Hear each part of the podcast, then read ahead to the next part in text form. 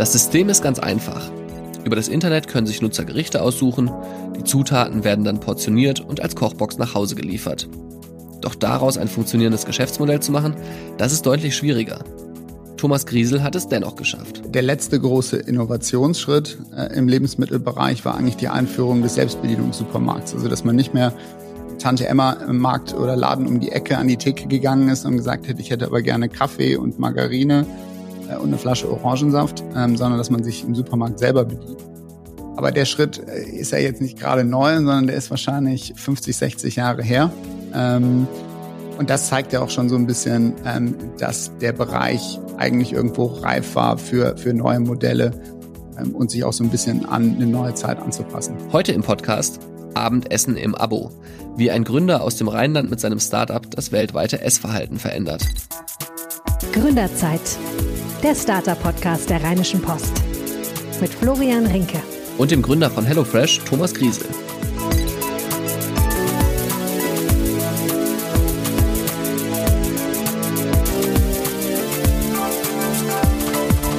Hallo und schön, dass ihr wieder mit dabei seid. Heute geht es in unserem Gründerzeit-Podcast um eine der größten Erfolgsgeschichten der deutschen Startup-Szene, die allerdings ausgerechnet in Deutschland lange sehr skeptisch beäugt wurde. HelloFresh. Twittert gerne über die Episode unter dem Hashtag GründerzeitPod und taggt gerne at rponline und mich at florian-rinke. Und ja, wenn euch der Podcast gefällt, dann empfehlt ihn doch gerne weiter an Freunde, Familie, Bekannte und ähm, bewertet uns sehr gerne bei Apple oder einem der anderen Podcast-Anbieter. Meine erste Erinnerung an HelloFresh beginnt eigentlich mit einem Amazon-Paket. Damals lag da so eine 50 Euro Gutscheinkarte drin und mit der konnte man sich dann eine Kochbox bestellen. Ich habe die Karte damals weggeworfen, aber im nächsten Paket lag schon wieder eine drin und im übernächsten wieder eine. Und so ging das immer weiter, aber ich habe die immer weggeworfen. Bis ich dann irgendwann mal ein Interview mit Thomas Griesel geführt habe. Und danach habe ich dann tatsächlich mal meine erste Box bestellt, zu Testzwecken allerdings nur. Ich bin aber dabei geblieben und seitdem mehr oder weniger regelmäßig Kunde. Dadurch habe ich auch ganz gut miterlebt in der Corona-Pandemie, wie sich diese Nachfrage bei HelloFresh geändert hat. Denn da wurden plötzlich Bestellfristen vorgezogen und einmal wurde man sogar äh, gebeten, seine Bestellung sto zu stornieren und hat dafür einen Gutschein bekommen. Das heißt, also HelloFresh hat Geld dafür bezahlt, wenn man nichts bestellt hat das war alles schon ziemlich irre, aber ja, man hat halt eben gesehen, die Pandemie hat die Nachfrage nach den Kochboxen eben explodieren lassen. Und das galt am Ende auch für den Börsenkurs. HelloFresh ist einer der absoluten Gewinner des letzten Jahres und ziemlich auf Erfolgskurs. Doch bevor wir uns die Geschichte näher angucken, kommt hier noch eine kurze Botschaft von unserem Partner. Schon mal was von unserem Partner der NRW Bank gehört? Das ist die Förderbank für Nordrhein-Westfalen. Sie sorgt dafür, dass keine gute Gründeridee in NRW an der Finanzierung scheitert. Als Gründer sorgst du für Wachstum und für Arbeitsplätze. Und genau das unterstützt die NRW Bank. Mit wenig oder mit ganz viel Geld. So wie du es brauchst. Mehr erfährst du unter nrwbank.de. HelloFresh macht natürlich immer noch Werbung und auch diese Gutscheinkarten gibt es immer noch. Aber eben nicht mehr in dem Maße.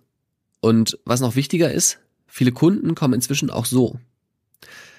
Das sieht man zum Beispiel ziemlich deutlich, wenn man sich mal die Bilanz des Jahres 2020 anschaut.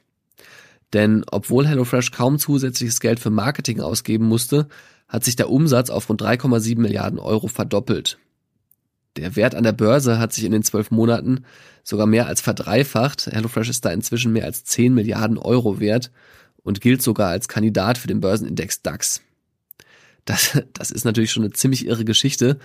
Und obwohl HelloFresh seinen Firmensitz in Berlin hat, hat diese Geschichte auch ganz viel mit dem Rheinland zu tun.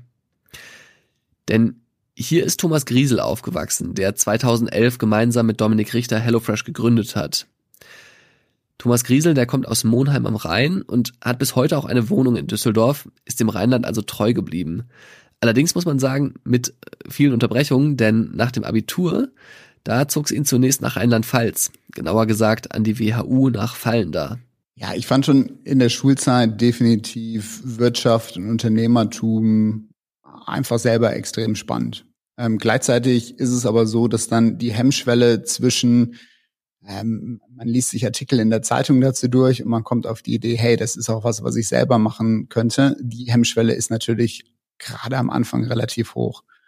Und für mich war dann eigentlich ganz entscheidend der Schritt, dass ich äh, zum Studium an die WHU gegangen bin, weil das war dann wirklich so der Punkt, wo man auch mit anderen Leuten in Kontakt gekommen sind, die das zum einen auch selber machen wollten, so bei mir im Jahrgang. Und so ist ja auch letztlich HelloFresh entstanden mit, mit Dominik zusammen, der bei mir im Jahrgang war. Zum anderen aber und insbesondere auch, weil es eben andere Leute gab, die schon ein bisschen älter waren, die ihre eigenen Unternehmen gestartet haben. Und dann hat man halt wirklich so gesehen, hey, ähm, das sind Leute, die sind gut und clever, keine Frage, aber das sind auch nur Leute, die kochen mit Wasser. Und wenn die das können, warum sollte ich das nicht eigentlich auch machen? Und das war dann wirklich so der Punkt, wo ich sage ich mal mit dem ganzen Thema Unternehmertum ähm, und selber ein Business äh, aufzumachen in Kontakt gekommen bin.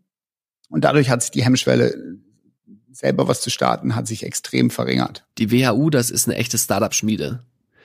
Absolventen von der Hochschule haben in den vergangenen Jahren eine ganze Reihe bekannter Startups gegründet, um nur mal so ein paar zu nennen.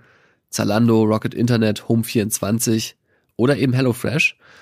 Und ja, die beiden Gründer, Thomas Griesel und Dominik Richter, die haben sich auch tatsächlich schon während ihres Studiums kennengelernt und sich auch damals schon zusammengetan. Zunächst allerdings aus einem ganz praktischen Grund. Ich meine, der Jahrgang äh, damals an der WU war so klein, da kannte jeder jeden. Wir waren 80 Leute oder so, von daher kannten wir uns natürlich schon. Äh, richtig kennengelernt haben wir uns dann so äh, in, in Vorbereitung auf das zweite Jahr, weil wir beide aus unseren Wohnungen ausziehen mussten und auf Wohnungssuche war, waren gemeinsam und uns da in dem kleinen Örtchen immer wieder über den Weg gelaufen sind und dann natürlich gesagt haben, hey, ähm, komm, lass uns zusammentun, ähm, dann sind die Optionen im Zweifel besser. Und so haben wir uns dann wirklich ähm, ja, besser kennengelernt, waren dann Mitbewohner, ähm, auch später noch äh, in London dann, wo wir unseren Master gemacht haben. Die beiden haben schon an der WHU darüber nachgedacht, ein Unternehmen zu gründen. Die Idee zu HelloFresh kam ihnen dann aber erst nach dem Masterstudium. Äh, konkret haben wir damals auch schon an Ideen gearbeitet, äh, als wir noch an der WHU waren. Das ging aber mehr in eine andere Richtung, ähm, sondern mehr in so eine Richtung von dem, was Delivery Hero heute macht. Ähm, da haben wir uns ziemlich intensiv mit beschäftigt, auch Businesspläne geschrieben, sogar schon mit Investoren gesprochen und so. Also es, es, es war gar nicht so unkonkret, aber letztlich, ähm, ohne dass wir es heute noch nachvollziehen könnten, warum, aber haben wir uns damals dagegen entschieden, das zu machen und haben dann lieber unseren Master gemacht. Wie gesagt, ich, es lässt sich nicht mehr gründen, warum das so war. Ich habe mich natürlich gefragt, warum sich die beiden für den Lebensmittelmarkt entschieden haben und ja, nicht für einen ganz anderen Bereich. Und ich wollte daher von Thomas Griesel wissen, wie man auf so eine Idee wie HelloFresh überhaupt gekommen ist. Ich glaube, ein Patentrezept an der Stelle ist ganz schwierig, aber ich glaube, es gibt zwei Dinge, ähm, die wirklich helfen. Zum einen ist es mit Sicherheit gut, wenn man ein Problem hat, das man konkret identifiziert hat und das man mit seiner Idee löst. Das ist das eine. Und das andere ist, der Markt, in dem man sich bewegt, sollte aus meiner Sicht möglichst groß sein. Denn man kann natürlich Probleme lösen, äh, wo sich auch Leute darüber freuen, aber wenn das Thema eben sehr klein ist oder sehr nischig ist, dann wird es einfach ungeheuer schwierig, da eine große Firma draus zu bauen. Also wenn man für sich sagt, ich möchte ähm, eine große Firma aufbauen, dann ist, glaube ich, die Marktgröße äh, auch ein sehr entscheidendes Kriterium und dann konkret auf uns gemünzt. Wir bewegen uns im Lebensmittelspace und das ist, sage ich mal, einer der größten Märkte überhaupt und das ist auch definitiv was, von dem wir äh, im Laufe der Zeit enorm profitiert haben, weil es eben kein Markt ist, wo man hingehen muss und ein Geschäftsmodell aufbauen muss, wo man 50 Prozent, 70 Prozent, 90 Prozent Marktanteil hat, sondern in einem riesigen Markt genügt schon eigentlich ein ziemlich kleiner Prozentsatz, um ein sehr erfolgreiches Modell zu bauen.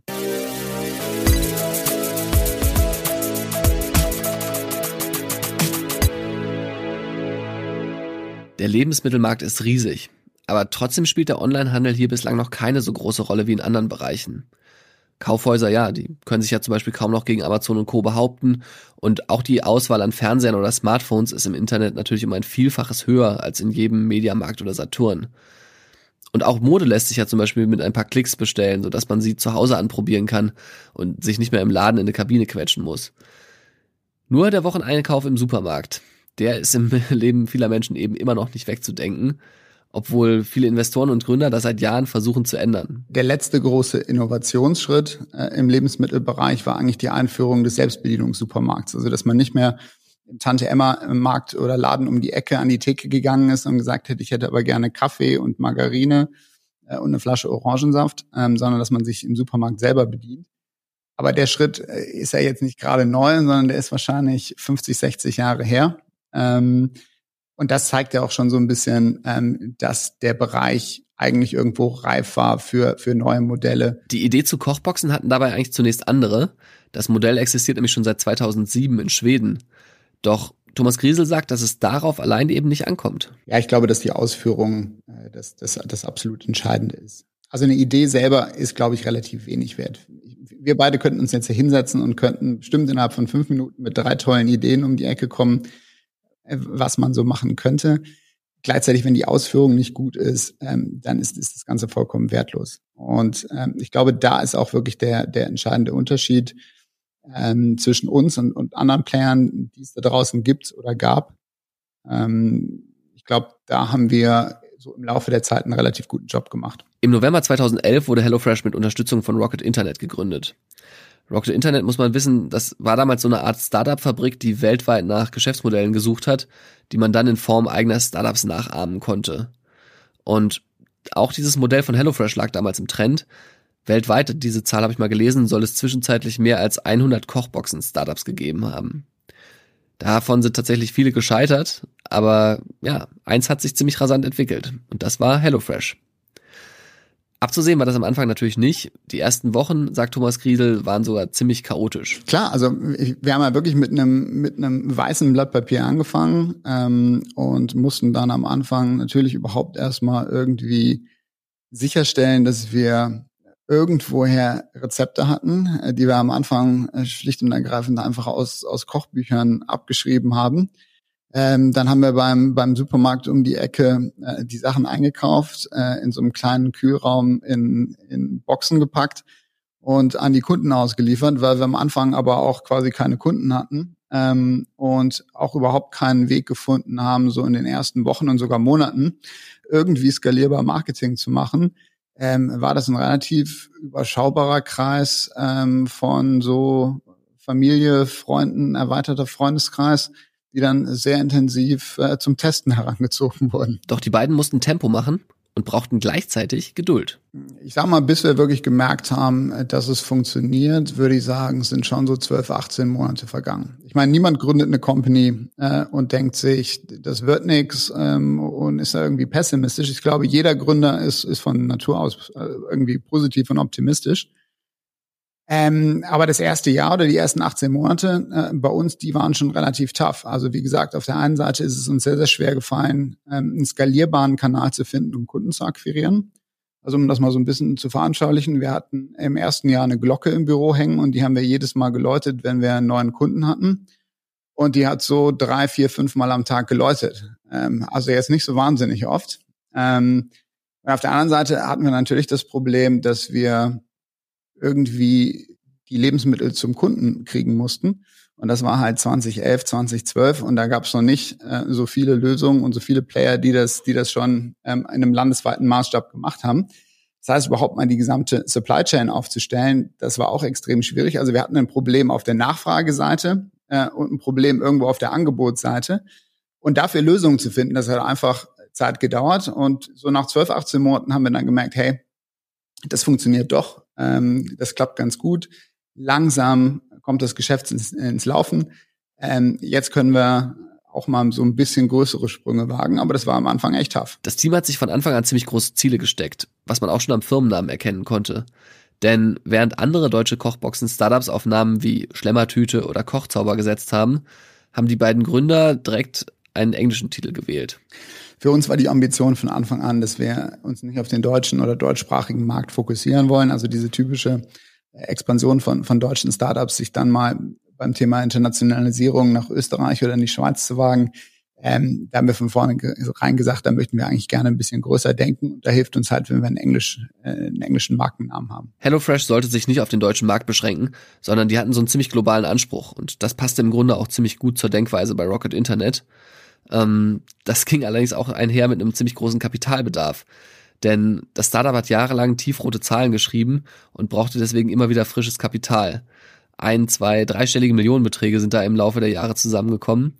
Und das Geld kam unter anderem von Rocket Internet, aber eben auch von vielen anderen namhaften Risikokapitalgebern, unter anderem auch von Vorwerk Ventures aus Wuppertal.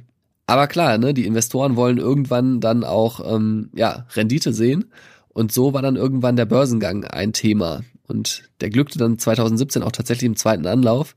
Damals für 10,25 Euro die Aktie. Ja, das ist eigentlich das Schöne. Der, der Börsengang ist eigentlich, oder die ganze Arbeit dafür, die, die zwei Wochen davor sind super intensiv. Äh, man ist auf Roadshow, man trifft von morgens bis abends äh, Investoren, so dass man sich abends eigentlich, äh, das verwischt alles so zu einem. Man kann sich eigentlich kaum noch erinnern, wen man gesprochen hat und in welchem Meetingraum man saß. Ähm, also das ist eine, super intensive, auch wirklich anstrengende Zeit vorher. Und am Tag vorher ist es dann eigentlich äh, durch. Das heißt, den, den Tag selber, den kann man eigentlich sehr schön genießen. Und ähm, ja, das war auf, auf jeden Fall eine super Erfahrung. Und ähm, da wird man sich dann eigentlich auch mal so ein bisschen bewusst, dass es schon was sehr Seltenes ist und, und ein großes Privileg, ähm, so eine Company aufgebaut zu haben. Also das, das war schon ein sehr schöner Tag, absolut.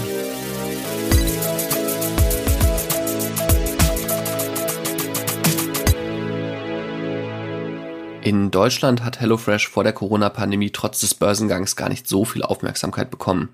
Und wenn, dann ging es oft um die gleichen Themen, beziehungsweise dann hat man so die gleichen Argumente von Leuten gehört, ähm, die dieses Modell Kochboxen beziehungsweise HelloFresh auch eher kritisch gesehen haben. Also da konnte man Sachen lesen oder auch hören wie, die machen so hohe Verluste, das wird nie was, die Boxen produzieren so viel Müll, es ist doch irgendwie Umweltverschmutzung das Essen ist viel zu teuer, da kann man doch besser weiter bei Aldi oder Lidl einkaufen gehen. Ne? Klar, an all den Punkten ist natürlich auch irgendwie was dran gewesen. Also bei den Boxen fällt bis heute relativ viel Müll an, obwohl HelloFresh bei den Verpackungen schon wirklich viel optimiert und ähm, ja auch verbessert hat. Ähm, umgekehrt habe ich aber das Gefühl, fehlt da manchmal so ein bisschen der Perspektivwechsel. Also zumindest habe ich das Gefühl bei unseren Bestellungen, dass wir ähm, durch die Boxen deutlich weniger Lebensmittelabfälle produzieren. Klar, ne? auch der zweite Punkt, also der Preis ist auch ein Thema, aber auch da wiederum nur, wenn man ihn mit dem Einkauf im Discounter vergleicht. Ne? Also da wird es wahrscheinlich so sein, dass einige einzelne Bestandteile etwas günstiger sind. Ähm, umgekehrt muss man dafür dann vielleicht manche Großpackungen kaufen ähm, an Gewürzen oder sowas, wo man bei HelloFresh das abgepackte Tütchen bekommt. Ähm, aber wenn man jetzt auch da wieder mal den Blick ein bisschen weitet und zum Beispiel mal vergleicht mit all denjenigen, die alternativ etwas zum Beispiel beim Lieferservice bestellen würden. Da fällt dann der Preis für so ein Gericht von HelloFresh schon gar nicht mehr so ins Gewicht.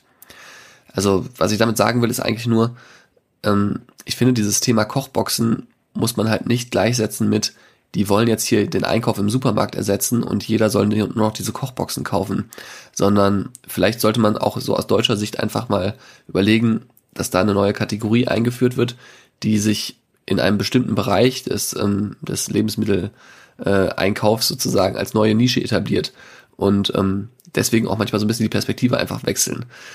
Und diese, diese Perspektivwechsel, der fehlt jetzt ein bisschen in Deutschland aus meiner Sicht in den vergangenen Jahren. Und irgendwie muss man ja auch sagen, dass diese, ja, dass diese Skepsis auch so ein bisschen typisch deutsch ist. Leider.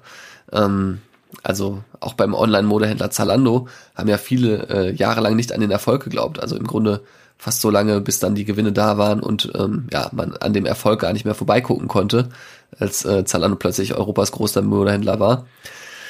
Ähm, wir, wir tun uns einfach so ein bisschen schwer in Deutschland mit Startups und digitalen Geschäftsmodellen und damit auch ähm, die Chancen da richtig zu sehen oder eher das Positive zu sehen. Also wir sind sehr schnell dabei zu nörgeln und äh, alles kritisch zu sehen.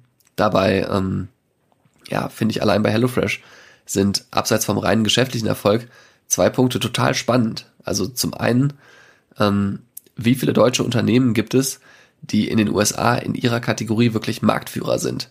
Also da fällt mir ehrlich gesagt, fallen mir da eigentlich kaum Unternehmen ein oder eigentlich gar keins, außer HelloFresh, denn denen ist es gelungen. Also sie sind beim Kochboxengeschäft inzwischen in den USA Marktführer und haben da sogar US-Konkurrenten wie Blue Apron verdrängt.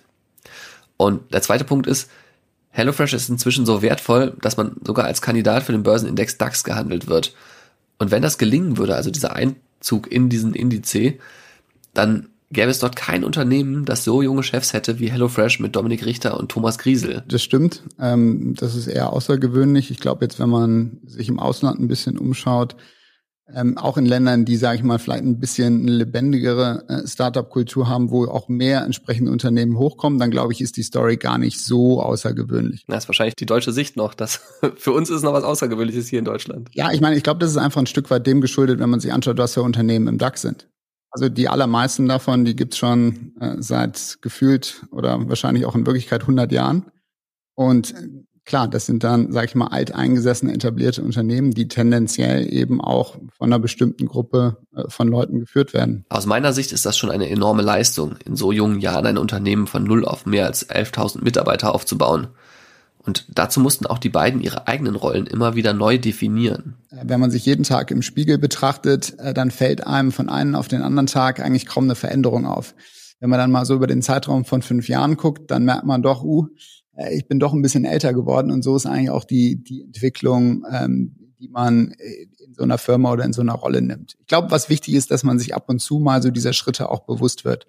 Also am Anfang ist es mit Sicherheit so, dass man quasi alles selber machen muss, weil es ist ja auch sonst niemand da, der, der was für einen machen könnte. Das heißt, entweder man macht selber oder es passiert gar nicht. Das ist eigentlich so die erste Stufe. Dann kommt irgendwann die zweite Stufe, wo man dann ein Team hat. Und dann muss man natürlich lernen, dass man die Themen möglichst gut delegiert. Aber gleichzeitig kennt man noch jeden im Team und man weiß auch, zumindest so in groben Zügen, woran jeder arbeitet. Ich sag mal, das ist bis zu so einer Teamgröße von 100 Leuten noch möglich. Wenn es dann darüber hinausgeht, dann wird es sehr schnell so, dass man eigentlich nicht mehr jeden einzelnen Mitarbeiter kennen kann, leider. Und es natürlich auch zunehmend schwierig wird, einen genauen Überblick darüber zu haben, wo eigentlich einzelne Mitarbeiter gerade dran arbeiten. Und das ist dann eigentlich so die dritte Phase, wo es dann sehr stark darum geht, eigentlich die richtigen Rahmenbedingungen zu schaffen, dass Leute ihren Job machen können, dass sie den möglichst gut machen können, äh, dass die Koordination und Kommunikation im Unternehmen möglichst gut ist, also, dass da möglichst wenig Reibungsverluste eigentlich entstehen. Das sind so aus meiner Sicht die Phasen, die man da durchläuft. Äh, wie gesagt, das merkt man nicht immer jeden Tag, ähm, aber ab und zu ist es dann doch schon wichtig, dass man sich dessen bewusst wird und eben auch entsprechende Dinge dann in seinem eigenen Verhalten, seinem eigenen Führungsstil äh, anpasst, aber eben auch dann im Unternehmen immer mal wieder auf, auf andere neue Füße stellt. Die Arbeit macht Thomas Griesel Spaß. Und natürlich hat ihn HelloFresh auch reich gemacht. Aber das gelang eben auch nur, weil er bereit war, für diesen Erfolg einen Preis zu zahlen. Wenn man eine Firma aufbauen möchte äh, und da erfolgreich sein will, dann muss man auch gewisse Opfer bringen. Das ist vollkommen klar. Und gerade in den ersten Jahren war das einfach äh, super intensiv. Und jedes Mal, wenn irgendwas schiefgegangen ist äh, oder wenn es irgendwelche Probleme gab oder irgendwelche Themen zu lösen, dann waren das immer Themen, um die man sich äh, selber kümmern musste. Ob das abends war, ob das am Wochenende war, das ist dann vollkommen egal. Das Jahr 2020 dürfte dabei eins der intensivsten gewesen sein. Ein Land nach dem anderen verhängte während der Corona-Pandemie einen Lockdown, Kontakte sollten reduziert werden, die Menschen blieben lieber zu Hause und bestellten. Wenn ich jetzt konkret zurückdenke an das letzte Jahr, ähm, dann war das natürlich mit Sicherheit super intensiv und zum Teil auch, auch super anstrengend. Ich meine, auf der einen Seite macht es natürlich Spaß, und wir waren uns auch schon sehr bewusst, dass es teilweise ein Luxusproblem ist, das wir hatten.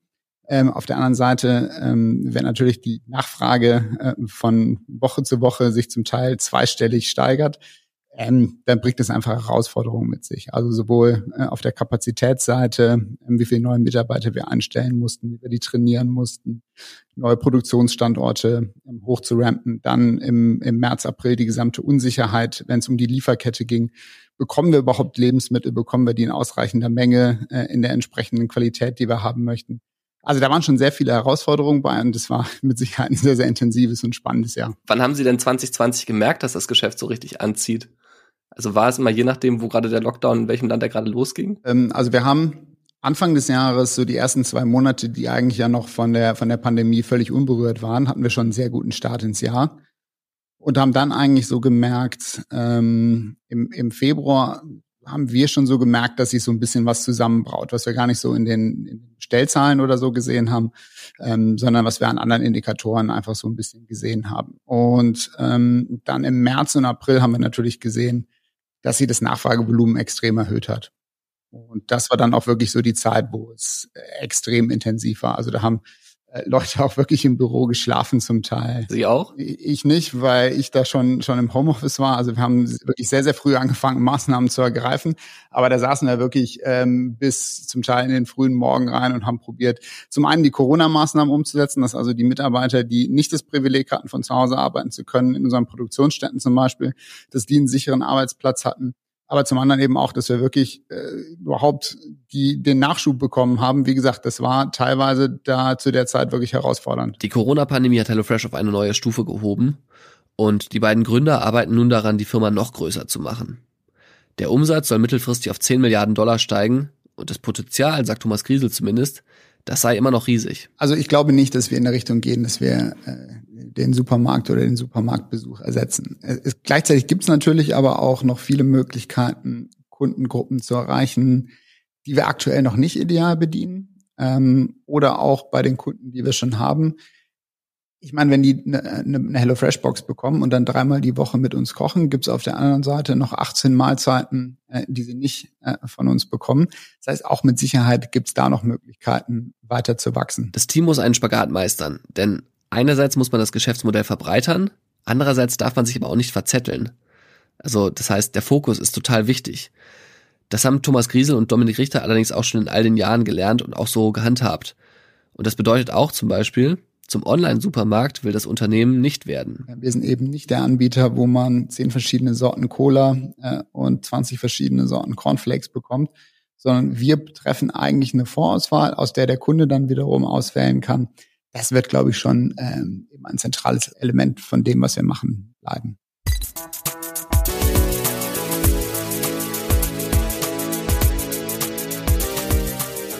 Das war es für diese Woche mit unserem Gründerzeit-Podcast. Vielen Dank fürs Zuhören. Und ja, die wichtigsten News aus der NRW Startup-Szene gibt es übrigens auch jede Woche in unserem Newsletter. Den Link packe ich euch in die Show Notes. Macht's gut!